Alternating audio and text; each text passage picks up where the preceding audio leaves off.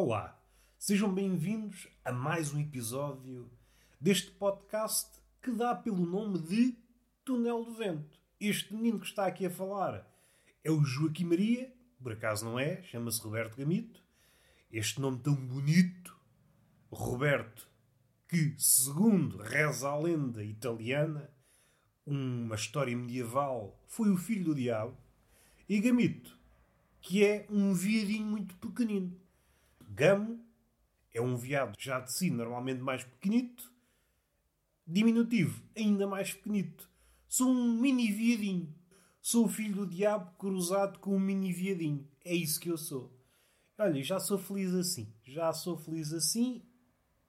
Como sabem, sou gordalhufo, dono de uma pança avantajada, mas é uma pança que não me empodera. É uma pança que eu olho para ela e sim, como é que é? A nível de poder, sinto-me igual. Eu estou aqui apenas a fazer uma espécie de prefácio ao episódio. Estou a ver se me surge um tema. A única coisa que me acorda à memória foi aquilo que me aconteceu esta manhã.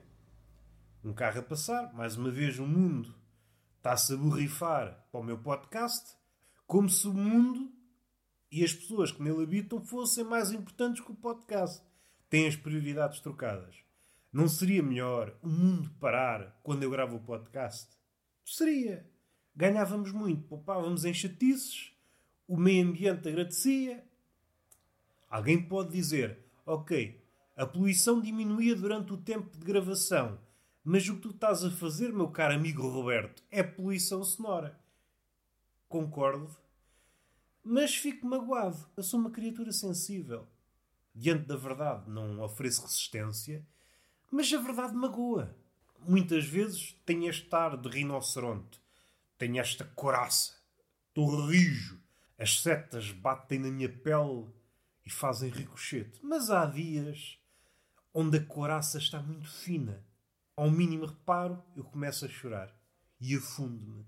E o tom do podcast ficou triste. Vamos permanecer nele? A alegria é algo que não nos caracteriza. Estou farto de alegria, farto de simpatia a simpatia, já aqui algumas vezes falada, é algo que eu olho com desdém. Sobretudo aquela simpatia maquinal, aquela simpatia maquinal que há muito nos atendimentos ao público, lojas de roupa, coisas assim. Aquilo não é real. Não há pessoas que, ao verem entrar alguém, ficam felizes. Isso não existe no mundo real. Em princípio, as pessoas que trabalham em lojas são as mesmas que existem por aí. Em princípio, não é uma espécie diferente. Ora, então só pode ser inventado. Quando abre a porta, está bem que a minha casa não é uma loja de roupa, mas quando abre a porta a alguém, é pá, eu poucas vezes exibi aquele rosto de simpatia. Está bem que em casa não ganha a comissão. Também pode ser por aí. E eu nem estou a ir não estou a ir para os casos extremos, para as testemunhas de Jeová. e por muito simpáticos que sejamos, podemos ir com intenções de, assim que abrir a porta, vou exibir o maior sorriso. Porque todas as pessoas merecem um sorriso e um bom dia. Abrimos a porta. Vemos que são testemunhas de Jeová, uma pessoa morre por dentro. Então vou guardar a alegria para outra vez. Eu não vou por aí. Eu estou a falar de tudo. É raro abrir a porta e ficar contente. Não dou serventia à simpatia. Agora, essas pessoas trabalham em lojas. É claro que há outras. Há aquelas sisudas, que se vê muito nas repartições públicas, mas também se vê em lojas. Por norma, a minha experiência diz-me que há esta simpatia. É um absurdo. É como se fôssemos, fôssemos um rei de um reino opulento e chegássemos com uma comitiva de súbditos e fôssemos largando esmeraldas e rubis e a pessoa, é pá, vou ser simpático, pode ser que me calhe alguma coisa. É assim que essas pessoas recebem. Posso ser útil? Pode ser útil, diz o rei. Então o que é que quer? Quer comprar uma varinha mágica para fazer sopa? Está aqui. Paga a varinha mágica e lá vai o rei com a varinha mágica debaixo do sovaco. E uma simpatia. E é claro que esta simpatia, vamos lá ver uma coisa, esta simpatia é uma simpatia que sofre do mal do contexto é uma simpatia dirigida para a venda. Pode-se dar o caso. Este rei compra a varinha mágica. Lá vai ele, com a sua comitiva, vai fazer uma sopa no seu castelo. Tenta fazer a sopa, a varinha mágica afinal está variada. O rei mete-se no coche, vai outra vez à FNAC, que a FNAC agora também vende varinhas mágicas, está variado. E a pessoa que o atende, que pode ser a mesma que lhe vendeu o produto, já não tem a mesma cara. Já não tem a mesma cara. O que é que aconteceu, pá? Estou desconfiado. Se nós pedíssemos, até então o que é que deseja? Ah, quero uma varinha mágica e é um broche. Com certeza. Vamos ao broche. Agora, quando há um problema, epá, parece que somos foras da lei. Que o nosso passatempo é decapitar crianças e que estão-nos a fazer um favor. Não há pinga de simpatia naquele rosto. Bandidos, pensa o rei, só me queriam impingir a varinha mágica. E depois lá segue. Lá segue o rei com a sua comitiva. Isto para dizer o quê? Que esta simpatia absurda faz-me sempre como chão. Porque não existe essa simpatia absurda, simpatia a ponto de alterar o tom habitual da pessoa, fala num tom mais meiguinho, pode ser útil. Introduz ao cartão. Mas que é isto, pá? Alguma linha erótica? Isto é o Luís Franco Bastos do engodo? Das vendas? Altera a voz consoante os nossos desejos? Que é isto, pá? Hum? No mundo real não há isso. Uma pessoa vai para uma taberna, que para mim é o sítio mais real à face da Terra, e essa simpatia não existe. Chegamos lá e já nem falo das pessoas que estão lá. Então, como é caralho, andaste desaparecido? Chegamos ao taberneiro, que era um local. O taberneiro olha-nos, deves querer, deves, meu filho da puta. Senta-te que eu já te sirvo.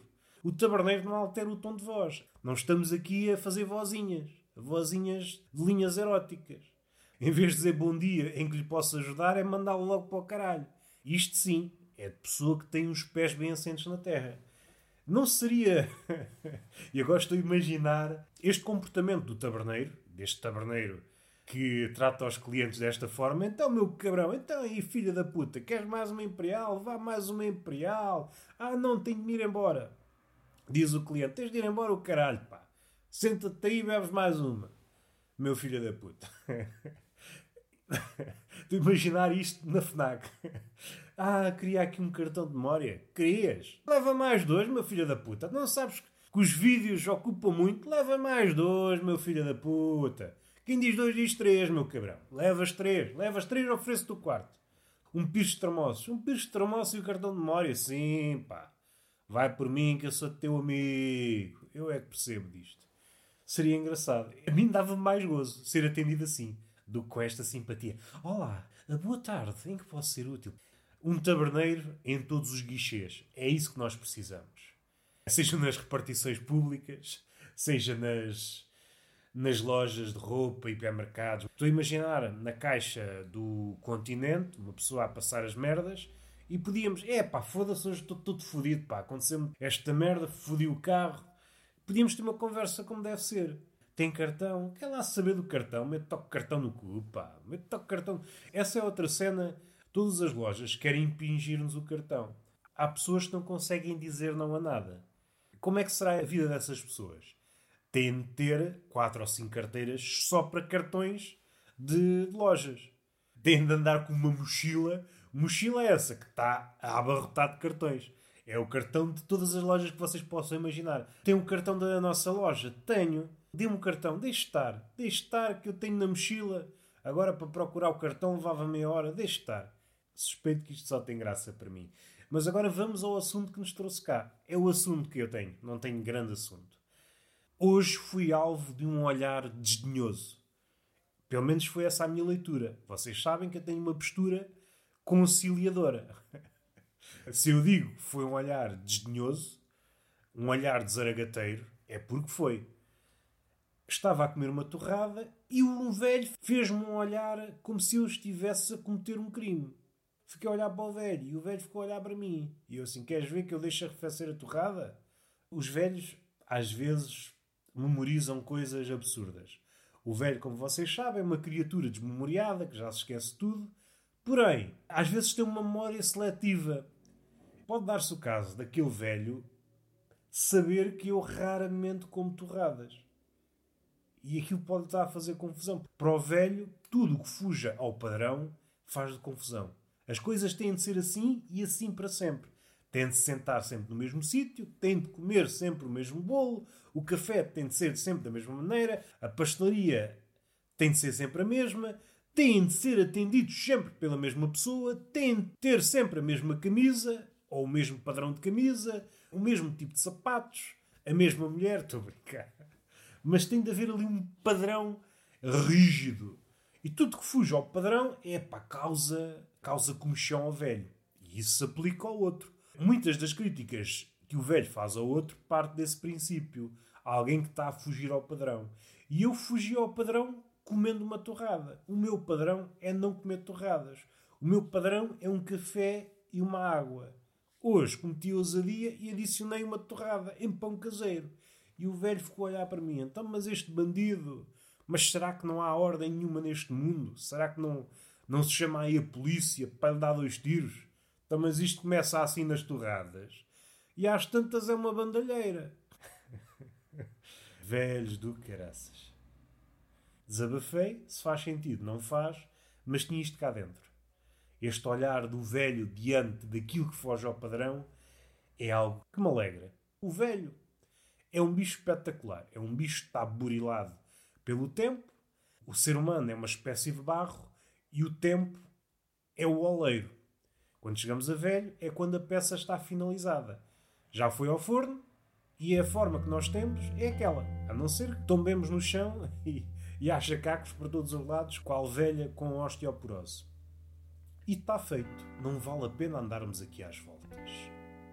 Beijinho na boca, palmada pedagógica numa das nádegas e até à próxima.